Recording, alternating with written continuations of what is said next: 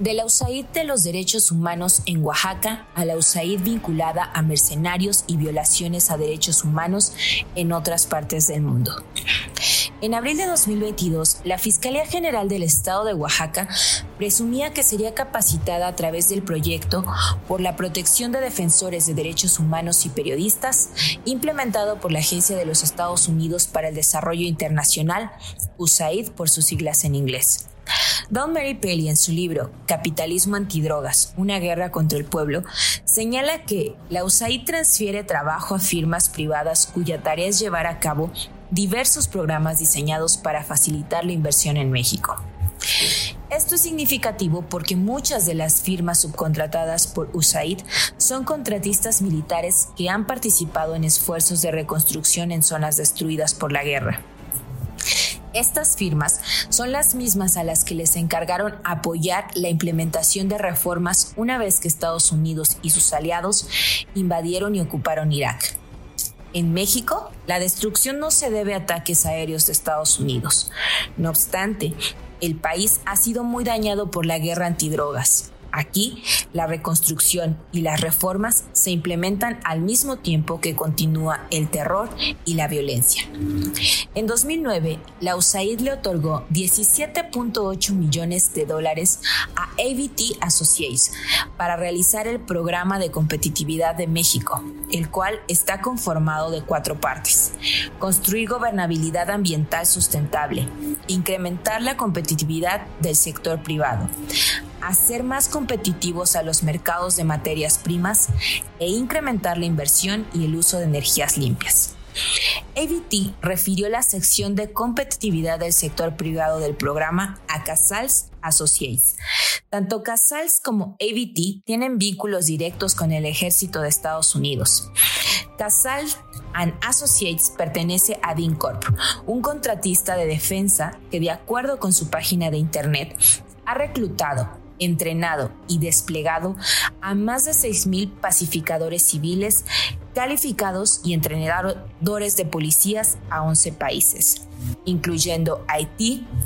Bosnia, Afganistán e Irak, para el Departamento de Estado, mientras que ABT comenzó transfiriendo tecnología y sistemas de defensa para usos civiles.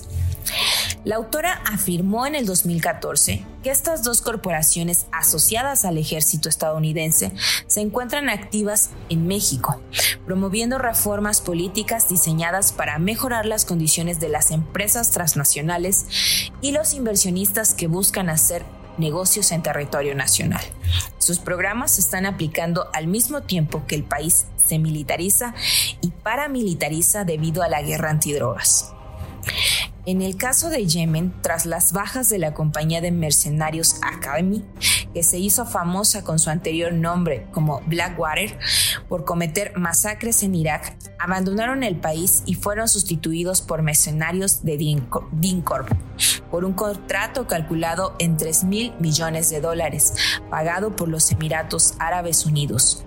El ejército privado DINCORP es propiedad del fondo de inversiones Cerberus, dirigido por el israelí Steve Feinberg y por el ex vicepresidente de Estados Unidos, Dan Quayle. A la luz de los años transcurridos tras las invasiones de Afganistán e Irak, que se justificaron para llevar la justicia, libertad, democracia y demás bondades desde Estados Unidos, se sabe que el verdadero motivo de estas guerras era favorecer los intereses militares y económicos de Estados Unidos, y que para ello se usaron torturas y todo tipo de violaciones a los derechos humanos y que para garantizar la permanencia de las tropas invasoras en una tarea contrainsurgente se usaron agencias de desarrollo como la USAID para presentar una cara linda de la guerra.